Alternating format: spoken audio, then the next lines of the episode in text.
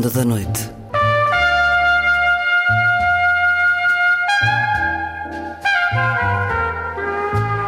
Com Luís Caetano.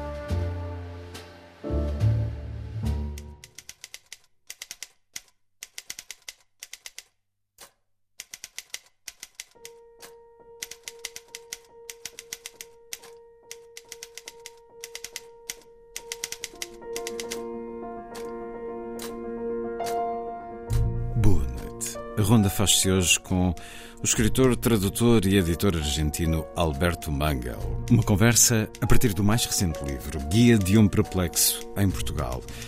Vamos seguir pelo percurso do leitor, que é Alberto Mangel, do amor em crescendo por entre diferentes casas de livros, e pela vida em Portugal, enquanto lugar para o seu projeto de um centro de estudos de história da leitura. Vamos também escutá-lo sobre a necessária aprendizagem da paciência perante a burocracia e outras características da sociedade portuguesa. É uma conversa integrada no ciclo 365 dias de romance, conversas literárias promovidas pela Câmara Municipal na Biblioteca Municipal de Palmela. Alberto Mangal, uma vida singular na relação com os livros para escutar ao longo da próxima hora. Vai ser assim a ronda.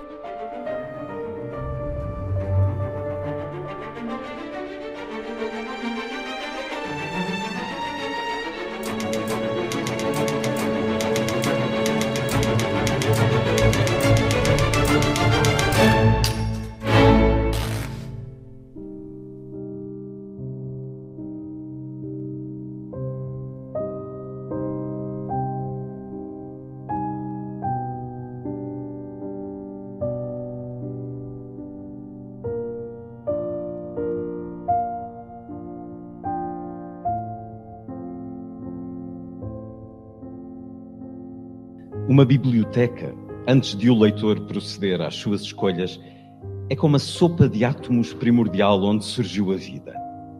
Lá dentro encontra-se toda a imaginação, todas as ideias, todas as metáforas, todas as histórias, além da identidade individual de cada leitor. Ao escolher a minha biblioteca, selecionando os livros de que mais gosto, nela se constela não só a minha ideia de paraíso, mas também a minha identidade. Ao longo da vida, senti sempre que a minha experiência cotidiana e até um certo grau de compreensão dessa experiência chega através da leitura. Na infância, foi ao ler as histórias das mil e uma noites que percebi o que era o amor. Foi ao ler policiais que percebi o que era a morte. Foi ao ler Stevenson que compreendi o mar. E ao ler Kipling que compreendi a selva. E ao ler Júlio Verne que vislumbrei a possibilidade de aventuras extraordinárias. A experiência concreta chegou muito depois, mas quando chegou, eu já tinha as palavras para a descrever. Para mim, a leitura sempre foi uma espécie de cartografia prática. E é um certo do mais recente livro de Alberto Mangel, que bom dizer-nos respeito desde logo no título, Guia de um Perplexo em Portugal, a edição Tinta da China, com a tradução de Madalena Alfaia e Rita Almeida Simões. Muito obrigado por aqui Obrigado estar, eu. Manguel. Obrigado eu por este honor. Eh, outra vez, Pedro, eh, por a amabilidade de o convite a, a Palmela. Muito obrigado, Luiz, por esta conversa e pido desculpas por o meu mau português. 365 dias de romance. Um gosto de estar nesta casa de livros, Biblioteca Municipal de Palmela, com alguém cuja vida é marcada pelos livros e pela leitura, alguém, Alberto Manguel, que uh, chama agora casa uh, à cidade de Lisboa, onde edifica um projeto de estudos do livro e da leitura, o Espaço Atlântida. Já conversámos algumas vezes, a primeira foi no palco do Teatro Baltasar Dias, no Funchal, a encerrar o Festival Literário da Madeira, numa conversa a três com Eduardo Lourenço. Ele está aqui. Ele está. Está nos livros, cada vez que o lemos, está, está aqui, está em nós, porque o lemos e, e o conhecemos. Nessa altura, em 2015, Eduardo Lourenço disse estar, perante Alberto Manguel, diante de um grande escritor, um escritor enciclopédico e comparou a um Diderot dos tempos modernos. Enfim, isto sou eu a apresentá-lo através de Eduardo Lourenço. Isto é prova não de uh, a verdade que falava Eduardo Lourenço, mas de a sua generosidade. Era um homem generoso, sem dúvida, mas também muito lúcido e perspicaz naquilo que dizia. As suas primeiras memórias, Alberto Manguel, passam por um sítio assim, como este onde estamos? Houve uma biblioteca pública na sua descoberta dos livros? Tenho que fazer uma confissão. Eu adoro as bibliotecas, as bibliotecas públicas. E quando estou na nova cidade, a primeira coisa que eu fiz é visitar a biblioteca. Mas eu sou um leitor privado e acontece que não me sinto cômodo lendo em uma biblioteca pública. Por quê? Porque quero apanhar os livros que estou a ler e levá-los a casa e que fiquem em casa e o roubo não está permitido em uma biblioteca. E também gosto muito escrever nos livros, dialogar com o livro escrito, e isso tampouco se pode fazer em uma biblioteca pública. Então, admiro as bibliotecas, penso que acho que são eh, o, o, coração, a alma de uma sociedade eh, inteligente, mas eu tenho dificuldade de trabalhar em uma biblioteca pública. E quando era criança? Quando era criança... Olhava para as bibliotecas como um paraíso? Hum, todavia não conhecia as bibliotecas públicas. Eu tinha a minha pequena biblioteca. Os seus pais tinham uma biblioteca em casa? Sim, eh, mas é um, uma história um pouco complicada. Eh, o meu pai é embaixador e eu fui criado por uma ama eh, que ten, ten, gostava muito da leitura e, e ensinou-me a ler quando eu tinha três, quatro anos, já li, podia ler e permitia-me apanhar todos os livros que eu quiser. Quando eu era eh, menino, eu não sabia que existia a literatura infantil. Para mim, toda a literatura era disponível e se eu gostava de um livro, esse livro era literatura infantil, porque eu, menino, estava a ler. Mas eu aprendi, eh, as primeiras línguas foram eh, o inglês e o alemão. Eu não aprendi espanhol até que nós voltamos em Argentina. Então, eu não falei com os meus pais até que tive oito anos eles não falavam inglês e alemão, eu não falava espanhol. Então, quando voltamos em Argentina, ali se descobri a biblioteca do meu pai, mas é uma biblioteca muito estranha, porque ela havia pedido à sua secretária de eh, montar a biblioteca, tinha as prateleiras e comprar livros para pôr nas prateleiras. E a secretária eh, comprou livros, mas depois viu que as prateleiras eram demasiado baixas para os livros. Então, isso cortar o, o, a parte superior dos livros para que coubessem nas prateleiras. Então, as primeiras leituras na biblioteca do meu pai eram de eh, textos inconclusos. Eu tinha que eh, imaginar. editar, imaginar o que faltava. É um procedimento literário eh, que me fez eh, aprender algo do arte do leitor, que é sempre criativo.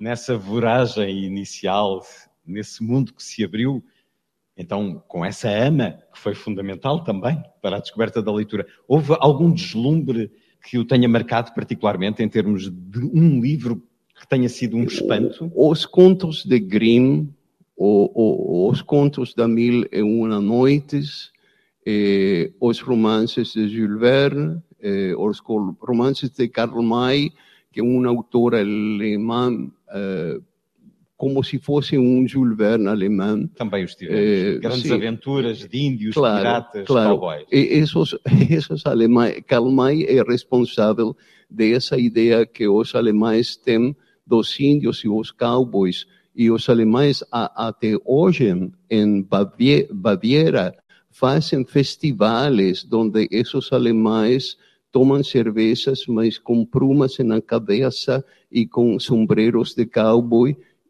inspirados em as aventuras de Karl May. Na última feira de Frankfurt havia um pavilhão só dedicado a Karl May. Os contos de fadas merecem um texto neste seu último livro. Há um conto de fadas em particular que ainda hoje seja o seu favorito? Eu acho um dos irmãos Grimm que agora que sou eh, tenho 75 anos eh, tem muita ressonância para mim é o conto do eh, campesino e a morte Eh, a morte cai em uma rua e está muito mal ferida. Então, o campesino eh, haja a morte ferida e ajuda a morte para poner-se em pé. E a morte diz: não quero agradecer, mas não posso salvar-te a vida. Todos devem morrer. Vou venir eh, apanhar-te ao final da tua vida. Mas o que posso prometer, como um agradecimento, é que antes de vir, vou enviar os meus mensageiros. Então, o campesino fica tranquilo, diz, não, até que os mensageiros da morte vêm, não posso morrer. E um dia, a morte chama a porta do campesino. E o campesino abre e diz, mas eh, o que estás a fazer aqui? Prometiste enviar os meus, eh, os teus mensageiros? E a morte disse, mas claro, mas eu te enviei os meus mensageiros. À noite, não sofrias de insônia. O dia, não tinhas mal de dentes, mal de pernas, reumatismo, eh, mal de estômago. Esses são os meus mensageiros. Agora tens que vir comigo. E agora, há 75 anos, todos os dias tenho um dos mensageiros da morte. A minha médica me está a dizer que o dia que eu não tenha nada novo, vou estar morto. É um conto maravilhoso, literalmente maravilhoso, faz parte dessas histórias do maravilhoso europeu. Pode ser encontrado também neste guia de um perplexo em Portugal. E essa ideia do envelhecimento, dos sinais que nos advertem para uma idade tardia da vida, tem também um texto belíssimo em encerrar este livro de Senectute, assim o intitulou. Mais recente livro, Guia de um Perplexo em Portugal, de Alberto Manguel, de que leio agora mais um excerto. Evitar a ironia, sentir-se orgulhosamente pequeno e agir com deliberado comedimento são qualidades raras e, para um estrangeiro, desconcertantes. A burocracia, que em quase todos os países é mero pretexto para subornos e privilégios, em Portugal não é mais do que uma corrida de obstáculos consentida, uma corrida muito lenta, mais acidentada do que veloz. As regras, quando conseguimos compreendê-las e respeitá-las, são feitas para atrasar o curso de uma ação, seja para obter um documento oficial, arranjar um carpinteiro que construa estantes ou, Deus nos ajude, desalfandegar algum artigo. Mesmo assim, as coisas acabam por acontecer. Presumo que devido a um intrínseco sentido de honra, de obrigação sine die, de se manter a palavra dada. Decorridos vários meses, e depois de perdida a esperança, alguém simpático, sem pedir desculpas, mas com um sorriso gentil, diz-nos que o documento está finalmente pronto.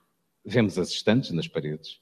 O artigo da alfândega é devolvido ao remetente ou, se as estrelas quiserem, chega por fim às nossas mãos, mais velho, espero, mais sábio devido à experiência. Para tudo isto, é preciso paciência. Isto é a descrição de alguém que eh, chama agora casa ao nosso país, à cidade capital, mas diz-nos também, a certa altura neste livro, Alberto Mangel, que é um homem impaciente. Então, como é que lida com esta obrigatoriedade de paciência em Portugal, sendo um impaciente. Viver em Portugal é uma, uh, uma experiência de aprender paciência, porque as coisas acontecem, mas acontecem muito, muito lentamente. Eu aprendi eh, muito cedo que eh, não posso enviar um e-mail dizendo isto é urgente, tenho que fazer hoje. Não. Aprendi que o e-mail, por exemplo, devo enviar aos bombeiros é que, bom dia, está bem, a família está bem, a minha casa está em, eh, a, a queimar.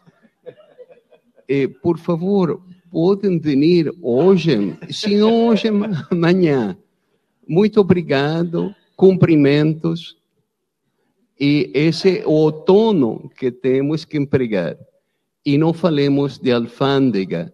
Eu acho que a prova de a, a paciência, a resistência, a bondade dos portugueses está representado em os seus tratos com a alfândega.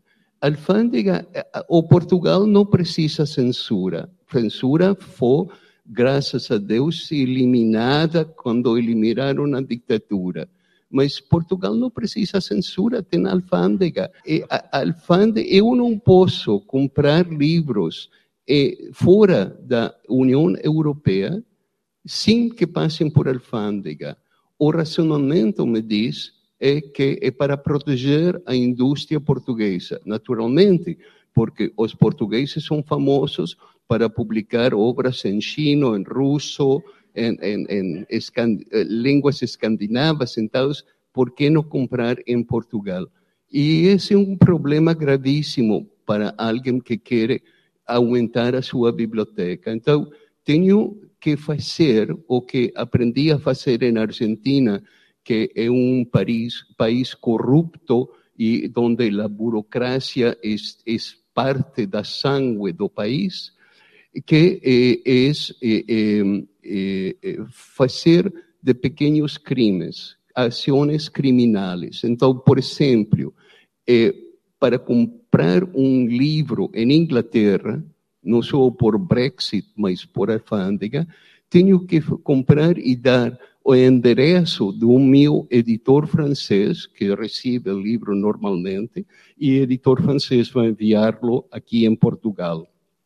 Mas essas são estratégias com as que os portugueses vivem, então eu estou a aprender a viver dessa maneira tranquila para a minha para para minha eh, tensão de sangue é muito bom, porque reduz a tensão perfeitamente. Não só está a aprender português, como está a aprender a ser mais zen. Alberto Manguel é, obviamente, um grande leitor. Quem lê muito, mais facilmente se sente em casa em qualquer lugar do mundo. O senhor já viveu na Argentina, no Canadá, no Tahiti, em Londres, em Paris. É mais fácil, conhecendo o mundo através dos livros, sentir-se em casa, em qualquer lugar desse mundo? E Marguerite Ursenar dizia que a minha pátria são os livros. Eu acho a, a mesma coisa, porque eh, senti-me canadiano, eu sou canadiano, adoptei a nacionalidade canadiana porque achei que o sistema do governo em Canadá era uma democracia. E, havendo vivido em Argentina, em França, em Itália, eu não conhecia a democracia. É, mas agora que estou em Portugal, estou a ver que a democracia pode existir e acho que através dos livros posso descobrir eh, a forma de pensar dos portugueses e gosto muito dela. O problema que acho como estrangeiro em Portugal é que os portugueses são demasiado discretos. Se vocês fossem franceses ou italianos ou Deus me livre, americanos, vocês tinham uma literatura eh, que seria conhecida no mundo inteiro. Eu, antes de chegar a Portugal, só conhecia Saramago, Pessoa, e Lobo Antunes, que eu gosto muito, porque acho que é um dos grandes escritores de nosso tempo. Mas tem um outro.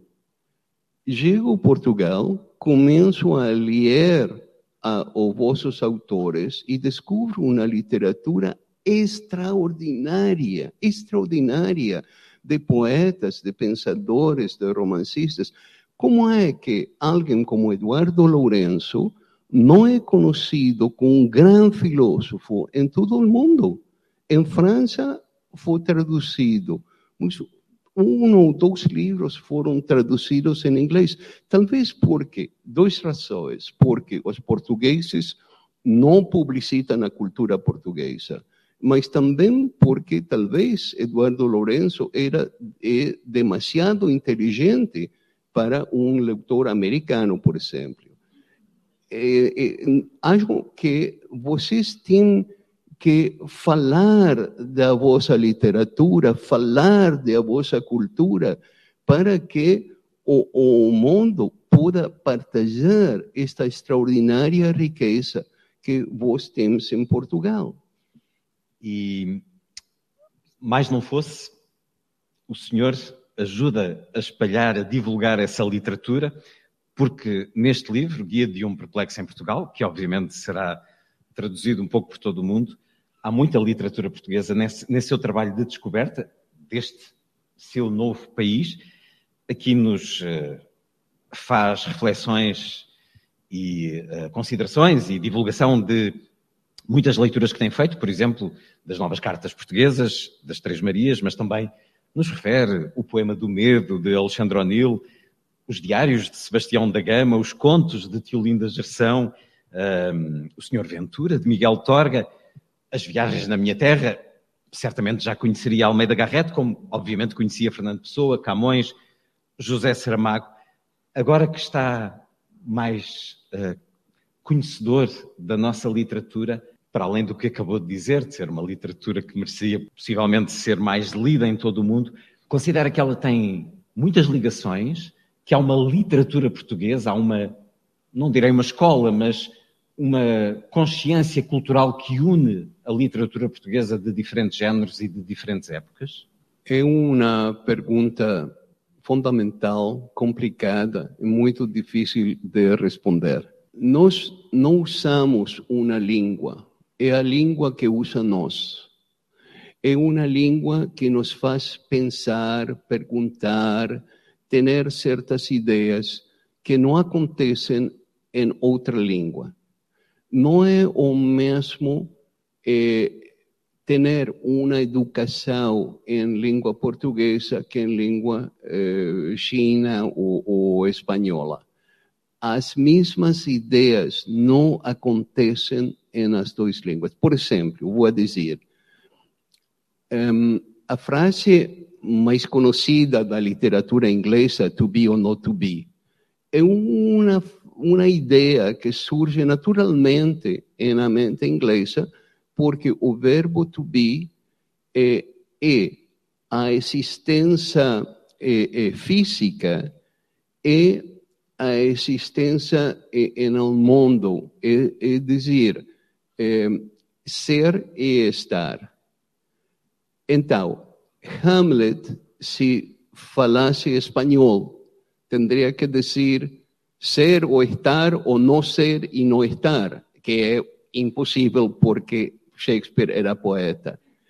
Então, o mesmo acontece com eh, a língua portuguesa, que dá, eh, quando a língua portuguesa separa-se da língua espanhola, siglo XVII e XVIII, quando todavia estavam os escritores portugueses a escrever em português e espanhol, e outras línguas, latim, inglês. Acontece que quando os portugueses escrevem só em português, estão a pensar o mundo de uma forma muito distinta. Um, certas ideias em Camões, eh, certas ideias em Garrett, eh, certas ideias em Anterostictal, não podem ser traduzidas verdadeiramente em nenhuma outra língua. Por exemplo, quando li os Luisiads por primeira vez em, português, vi que eh, o, o, o, velho de, Belém, eh, que está a dizer que não faz essas viagens, não vai ter sucesso. E esse, esse, esse personagem eh, não é um personagem inglês, nem espanhol, nem francês. Não existe esta, este outro lado da aventura que diz eh, vos não tens que tentar isso porque vai fracassar e que eh, frente a essa ameaça de fracasso que a empresa é mais eh, poderosa, mais mais corajosa, mais precisa desse outro lado para eh, que Camões possa, possa eh, eh, dar a, a seu héroe uma força especial. O equivalente seria, vamos ver, em, em literatura inglesa, o poema de Coleridge, Ancient Mariner, donde a aventura, ou vamos ver mais claramente, o Moby Dick de Melville, não há um personagem que diz que Ahab não pode fazer o que quer fazer, essa aventura de buscar a baleia que, que, eh, que é o seu destino. É somente o prete que está a fazer, o padre que faz, está a fazer esse sermão, o, o início do romance, que fala dos perigos do mar, mas não é a mesma coisa. Não é a mesma coisa de dizer você não pode fazer isto para que o personagem diz sim, vou fazer justamente porque é perigoso. Um olhar de fora que nos ajuda a conhecer melhor, uh, está a fazê-lo e vai continuar a fazê-lo, nomeadamente na literatura, nomeadamente com este centro, eh, este projeto Atlântida. Guia de um Perplexo em Portugal, de Alberto Mangel. Essa circunstância do ser e do estar, vamos até este perplexo.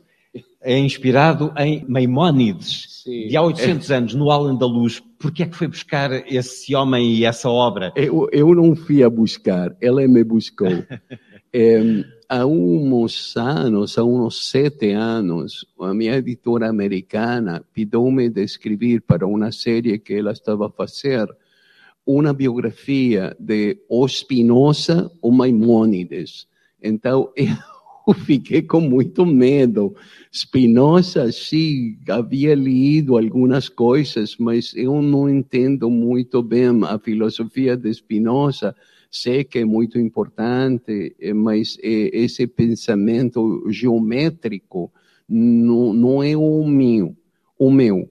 Mas Maimônides, que é um é, filósofo, médico, é, é, legislador do medioevo e que está no meio das culturas judeia, árabe e, e também cristiana, parecia um, um personagem muito mais interessante. E ele escreveu não só uma codificação das leis judeias que estão eh, esparcidas em todo o Talmud e no Pentateuco, mas uma guia para o perplexo. Uma guia do perplexo porque eh, Maimônides eh, eh, achava que há um pensamento místico que é importante e que não todos podem ter esse pensamento, essa leitura dos textos místicos. Então faz uma guia, mas uma guia para alguns perplexos. Há é, uma questão de, é, eu acho que é certo, que os leitores somos todos muito diversos. Alguns leitores têm um olho particular para certas coisas, outros gostam de outras, outros são capazes de dizer que, por exemplo, Melville, durante muito tempo, foi considerado nada mais que um autor de, de romances de aventura, e depois uh, alguns críticos resgataram a obra simbólica de, de Melville. Então, há leitores de todo tipo, eh, como há inteligências de todo tipo. Então, Maimônides reconhece isso e diz: vou fazer uma guia para algunos de esos perplexos, algunos van a avanzar até um certo ponto e outros vão ir mais allá. E isso interessou-me muito e escrevi eh, esse, essa pequena biografia que um, agora foi publicada em inglês, mas vai ser publicada em português o próximo ano. E tomei o título porque eu senti-me em Portugal como esse perplexo que tem que ler com a minha pobre inteligência a complexidade da cultura, da política, do paisagem português. Diz-nos, e é, é sabido, que mudamos ao longo da vida a forma como certos livros nos, nos chegam, vai mudando ao longo da vida no seu caso, os livros fundamentais, a Alice, de Lewis Carroll, o Quixote, a Divina Comédia, ou Stevenson. É normal o tempo mudar-nos o olhar sobre alguns livros, mas aqui diz-nos também que o espaço, o lugar onde lê os livros, altera a forma como os sente. Com certeza. A ler um certo livro, não lemos somente o que está na página, ou em, em na computadora. Eu não leio na computadora, mas a gente que tem os seus livros eletrônicos. Mas essa leitura não está eh, determinada somente por as palavras na página, as palavras na computadora. Está determinado por todas as circunstâncias, por o feito que você está lendo esse texto quando está enamorada quando está eh, zangada, quando está eh, cansada, quando acontece a guerra em Ucrânia, quando eh, acontece eh, o 25 de abril. E são circunstâncias que estão fora do texto, mas que eh, traduzem o texto em algo distinto. E é por isso que um livro que lemos, quando o relemos, é outro livro. A cada releitura, damos o livro uma nova vida. Eh, e nós, leitores, somos a imortalidade do texto, porque de geração em geração estamos a dar vida, uma nova vida ao texto. Quando lemos Hamlet hoje, depois de Freud, não é a mesma leitura que faziam os leitores de Hamlet da época de Shakespeare, que não conheciam a Freud para não cometer um anacronismo. Somos nós e as nossas circunstâncias quando lemos, para além da idade, tudo aquilo que nos rodeia. O Alberto Mangal tem essa biblioteca uh, de dezenas de milhares de livros que receberá essa casa em uh, Lisboa mas diz-nos que há 30 a 50 livros que sem eles se sentiria espiritualmente e fisicamente fragilizado. Eu já disse aqui quatro ou cinco. Um, são livros que são amparo, consolo, força. Esses livros essenciais mudam. É, com certeza, alguns que ficam sempre ao longe de uma minha vida é, eram eh, Alicia em O País das Maravilhas, eh, eh, os contos das Mil e Uma Noites, Stevenson, mas, por exemplo, Dante não pude ler até que eu tinha 60, 65 anos. Eu provei Tentei ler Dante antes e não reussi. Mas o que temos que saber é que os livros têm muita paciência. Os livros são, nesse sentido, têm a paciência portuguesa. É, esperam nós, sabem que vamos chegar, e se não chegamos, não acontece nada. Todos os livros são para todos. É uma mentira dizer que os grandes clássicos, o que chamamos grandes clássicos, são para todos. É, não gostava do Rei Lear. É, Borges não gostava de Camões. É, então, há grandes leitores que sabem que uma biblioteca tem que ser uma biblioteca particular sempre.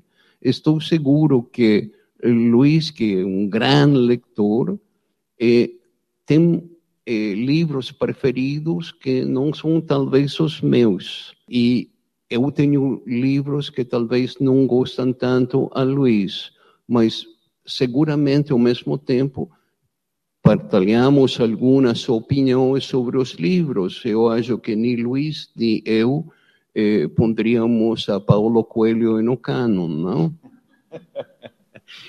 Quando a sua biblioteca estiver nessa casa definitiva, estará ali a sua biografia? Com certeza. Aconteceu isto quando a cidade de Lisboa pediu-me de donar a minha biblioteca à cidade. Fiquei muito contente porque estava os livros estavam em caixotes eh, em, em um Canadá e eh, precisavam uma ressurreição. E fiquei muito contente com a proposta de traê-los a, a Lisboa e eh, fazer de um palacete em Lisboa eh, um centro eh, cultural, Espaço Atlântida. E vamos inaugurar o próximo 25 de abril. 25 de abril de 2024, vamos a festejar 50 anos de democracia em Portugal e o nascimento do Espaço Atlântida. Mas quando fiz a donação, já senti que estava a doar a minha alma a Lisboa ou Portugal, porque eh, tudo eh, o que eu sou, tudo eu, o que eu conosco, toda a minha experiência passa por a minha, minha biblioteca. Então, fazer desse espaço privado um lugar público é como abrir o, o, meu cérebro, a minha mente, a minha alma e deixar que o público visite o meu mundo interior. Alberto Manguel terá essa biografia sempre numa biblioteca que ficará reunida, mas Alberto Manguel será também conhecido quando lermos alguns. Eu tenho aqui cerca de 15 livros que trouxe de casa de Alberto Manguel, outros que de alguma maneira se relacionam com ele. Está a ser reeditado uh, na tinta da China. Este, um diário de leituras, foi reeditado o ano passado, com um capítulo uh, uh, novo a dar-nos experiência portuguesa. Nem sempre amável experiência. Turistas ingleses berram do lado de fora da minha janela às quatro da manhã. Abomina estas pessoas que não mostram consideração pelos outros que julgam que por estarem de férias podem comportar-se como bem entenderem. Embebedam-se por meia dúzia de tostões, partem garrafas na nossa travessa, de tal modo que é perigoso caminhar nela de manhã, vomitam na rua. Uma amiga diz-me que já se deu à tentação de atirar-lhes ovos da janela. A solução parece-me extraordinariamente atraente. Já o fez? Já caiu na tentação, Alberto Manguel? Eh, todavia estou tentado de fazer, porque agora é impossível viver em Lisboa e, sobretudo, com os preços da imobiliária, eh, está a convertir-se em uma cidade que é só para os turistas, uma cidade museu, onde a gente não vai poder viver. Então, talvez vou venir viver em Palmela. é preciso refletir e não cair em erros como outras cidades europeias caíram, Barcelona, por exemplo. Qual é o seu percurso favorito em Lisboa? Qual é o seu lugar, um dos lugares de eleição, Alberto Manguel? Vamos ver. Eu vivo em a freguesia da Misericórdia, entre o Chiado, que é impossível, e Santo Suvelho, onde vai estar o nosso centro.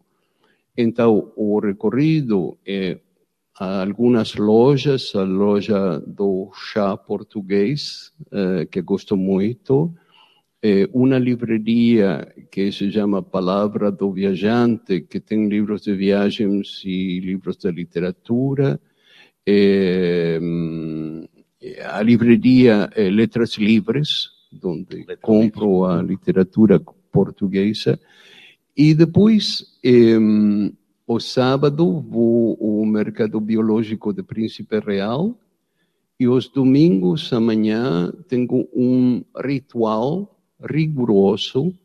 Às nove, nove e meia da manhã, vou apanhar um café da manhã no quiosco de Adamastor, que é em, está em, em uh, Mirador de Santa Catarina.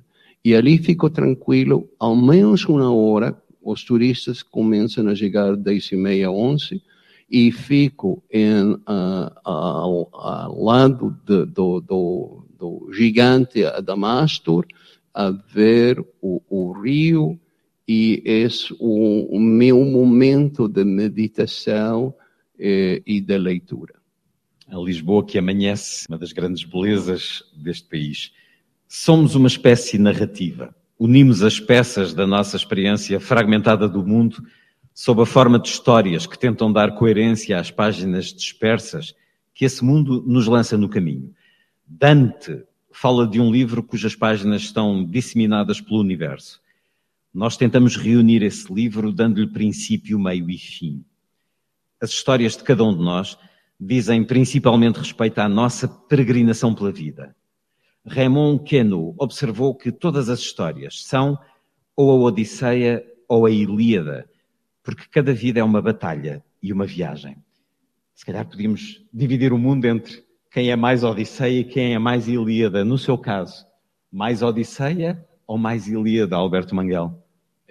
Eu tenho que dizer que a minha vida foi sobretudo um, um viagem, mas que eu gosto mais da Ilíada. É, quizá, é, talvez é, é, um efeito da idade, mas em a Ilíada acho esse eh, eh, diálogo entre uma brutalidade da guerra que estamos a ver agora em Ucrânia, em Etiópia, em Somália, em Síria, em Afeganistão, e que nós em Portugal temos o, o, a memória da guerra colonial que foi tão brutal. Então, isso está na Ilíada, mas sobretudo o que está na Ilíada é um, a visão das vítimas e dos vitimários e a cena final de eh, um, Príamo que vai pedir este velho que vai pedir a Aquiles o corpo de seu filho e para Aquiles o jovem eh, eh, o, o, o, filho era o que assassinou a seu amigo, então uma figura terrível.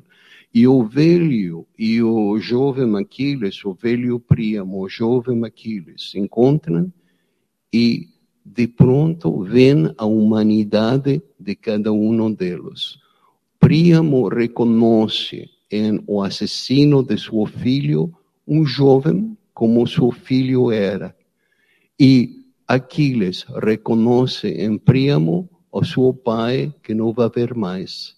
E os dois choram, um em os braços do outro, o vitimário, a vítima, e o leitor não sabe que é que. Uma reflexão muito bela, mas também retido nessa resposta, nós em Portugal. Diz-nos neste livro que é supersticioso. Tem alguma superstição ligada aos livros? Uh, muitas, sim. Por exemplo, uma superstição prática. Tenho uma superstição que não posso ler sem uma caneta na mão. E também superstições absurdas. No meu escritório, os livros não podem estar mas desta forma temos que estar sempre ordenados maniacamente, assim, desta forma, não? É, ordenados perfeitamente, senão eu não posso trabalhar. Mais do que superstições, manias, hábitos. Conversei a semana passada com Jorge Carrion a propósito deste livro, Contra a Amazon. Um grande livro. E outros ensaios sobre a humanidade dos livros. Este subtítulo é extremamente convidativo. Aqui está também uma entrevista a Alberto Mangel, ainda enquanto diretor da Biblioteca Nacional Argentina. Mas a propósito deste texto que dá título ao livro, que é um manifesto contra a Amazon, subscreveria também este manifesto, Alberto com? Com certeza, eu não compro livros em Amazon. Vamos ver, nós em todas as sociedades hoje estamos a dar nossa liberdade às máquinas e às grandes empresas internacionais. E estamos a perder tudo, a nossa vontade, a nosso, eh, nossa escolha, nosso poder de escolha, eh, eh, nossa eh, eh, memória, sobretudo. Estamos a confiar em, em estas máquinas de venda que eh, roubam tudo. Entre o início de Amazon e a chegada da eh, inteligência artificial, são poucos anos e cada vez mais eh, qualidades humanas estão a desaparecer. Agora estão a dizer não só o que fazia Amazon, que escolhia os livros para nós. Você comprava alguns livros e Amazon dizia, em base à sua escolha, vai querer comprar estes outros livros. Então, a possibilidade de ir a uma livraria e escolher os livros, julgar por a capa, por eh, ou as primeiras linhas ou últimas linhas de um livro, isso já Amazon não lo, não lo permite, a menos que Amazon proponga uma página que nós podemos ler. Mas tudo é uma máquina comercial que está a destruir uh, as livrarias particulares. Afortunadamente, em Portugal, quedam várias livrarias privadas que têm verdadeiros livreiros que estão eh, eh, a escolher e a propor em um diálogo entre leitores os livros. Mas, por exemplo, em eh, Estados Unidos, a maior parte das livrarias já não existem. Existe só, só a Amazon. E estava a dizer que eh, o, o, o passo mais recente desta degradação é a inteligência artificial que está não só a fazer o que fazia a Amazon, mas está também a escrever os livros e vamos a chegar a um ponto onde a máquina vai escrever o livro, publicar o livro e ler o livro.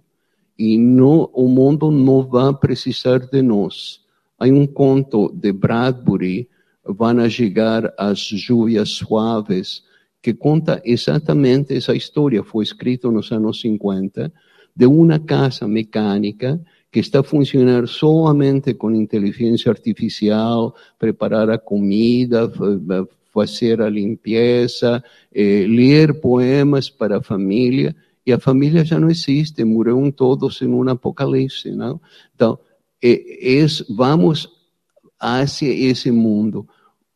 O, a, o que acho é que cada vez com essa ideia que é mais cômodo, mais prático, mais rápido, deixamos a nossa liberdade e o mais perigoso disto é que dá possibilidades ao fascismo.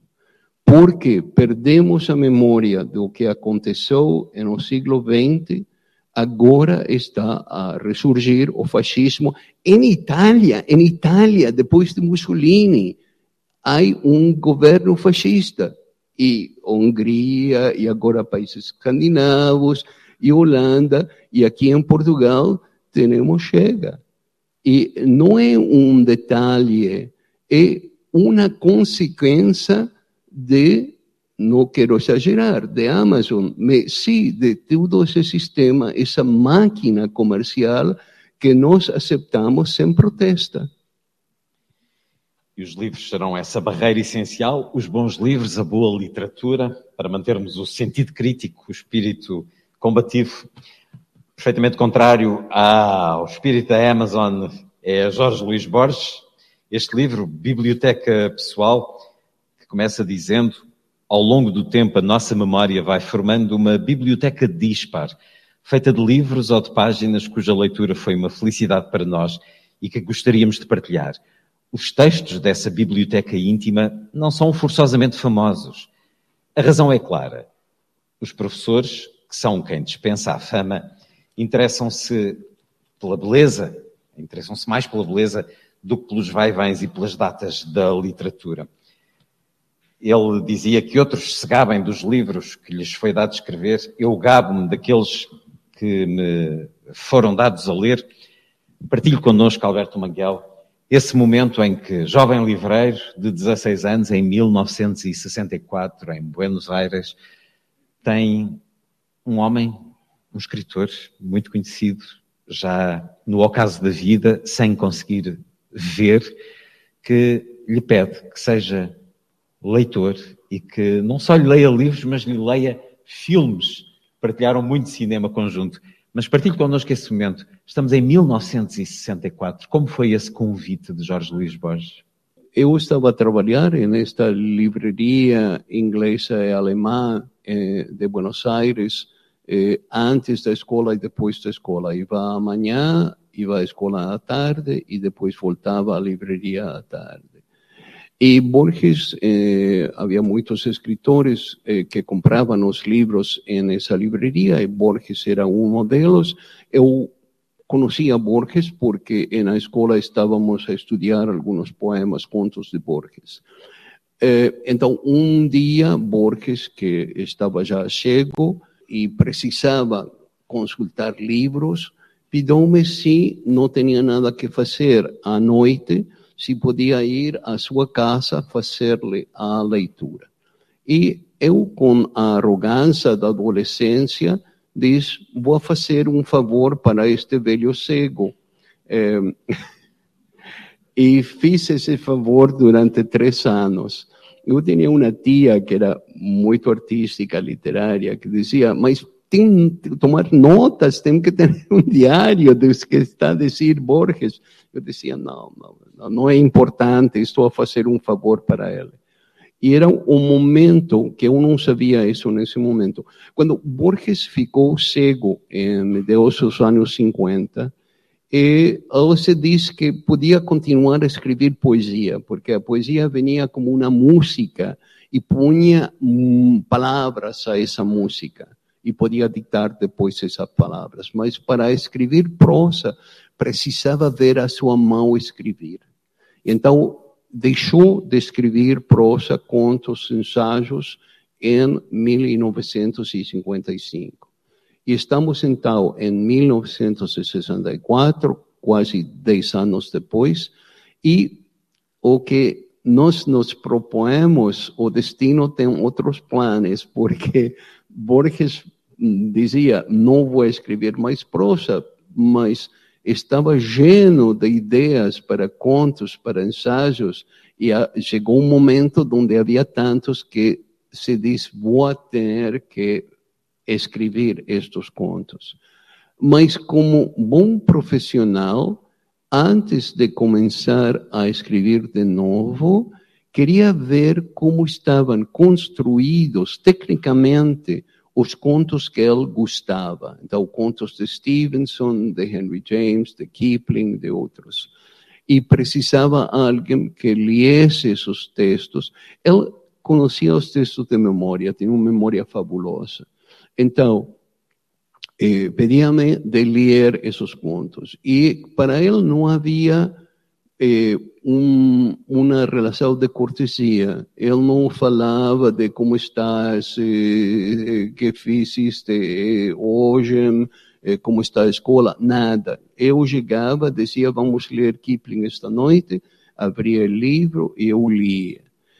Mas ele fazia comentários para ela e os fazia em, em voz alta e eu estava a escutar. Então era como ouvir o pensamento de Borges leitor, quando lia, um leitor técnico, dizer este verbo vai usar aqui, não escolheu este outro, esta frase vai acabar aqui porque vai ter que começar com esta outra. E esses aspectos técnicos da escritura foram o que interessava Borges nesse momento. Mas eu não sabia isso quando estava a ler para ele. Se bem me recordo do que li, ele terminava muito as frases com não é certo? E o que é que acontecia a seguir? Sim, porque era um tic dessa geração, quando fazia uma observação, a fazia a observação e dizia assim, não, é certo, com certeza. Eu respondia e aprendia muito rapidamente que não tinha que responder, era simplesmente uma forma de falar. Quem também foi leitor de Borges foi Tomás Eloy Martínez, que tive o gosto de entrevistar poucos anos antes de morrer, em 2010, eh, quando publicou O Vô da Rainha. E Alberto Manguel é também editor em Portugal, tem uma coleção uh, de livros recomendados, de livros escolhidos. Acaba de sair Santa Evita, de Tomás Eloy Martínez, era um homem muito amável, muito Adorado. culto, e que tem uma história tremenda com evita, porque se bem me lembro da entrevista, ele esteve ao pé do cadáver embalsamado de Eva Perón. É, a, a, história argentina é verdadeiramente uma história de ficção científica e não científica. Este romance, Santa Evita, é a obra-prima da literatura de América Latina. Foi chamada obra-prima por Garcia Marques, por Vargas Llosa, e aconselho a ler isto para ter uma ideia do, do mundo latino-americano. Eh, isto é particularmente Argentina, mas tudo América Latina e Brasil incluído, eh, eh, partage esta, eh, este mundo entre ficção e não ficção, eh, um mundo de pesadelos. Um, e acho que é uma leitura absolutamente necessária. Conseguimos que Vargas Llosa fez um prefácio para este, esta edição e estou muito orgulhoso de uh, ter esse livro na nossa coleção. Fica essa sua recomendação. Já nos falou do que será o futuro do seu centro, do seu projeto Atlântida, coincidindo com essa data muito celebratória dos 50 anos do 25 de Abril.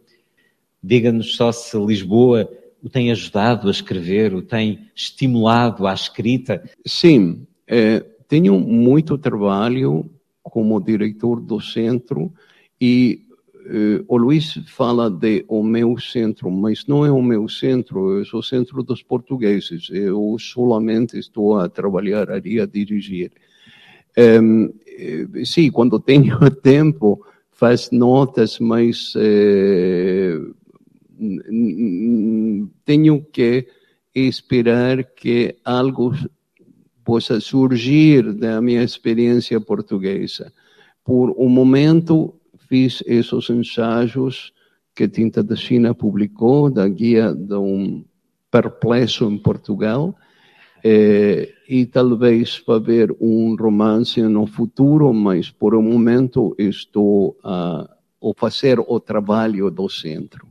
Alberto Manguel, obrigado. Muito obrigado, eu. Alberto Manguel, uma conversa a partir do mais recente livro, Guia de um Perplexo em Portugal. Conversa integrada no ciclo 365 Dias de Romance, promovido pela Câmara Municipal de Palmela na sua Biblioteca Municipal. Está feita a ronda, assim, obrigado por estar com a rádio. Boa noite.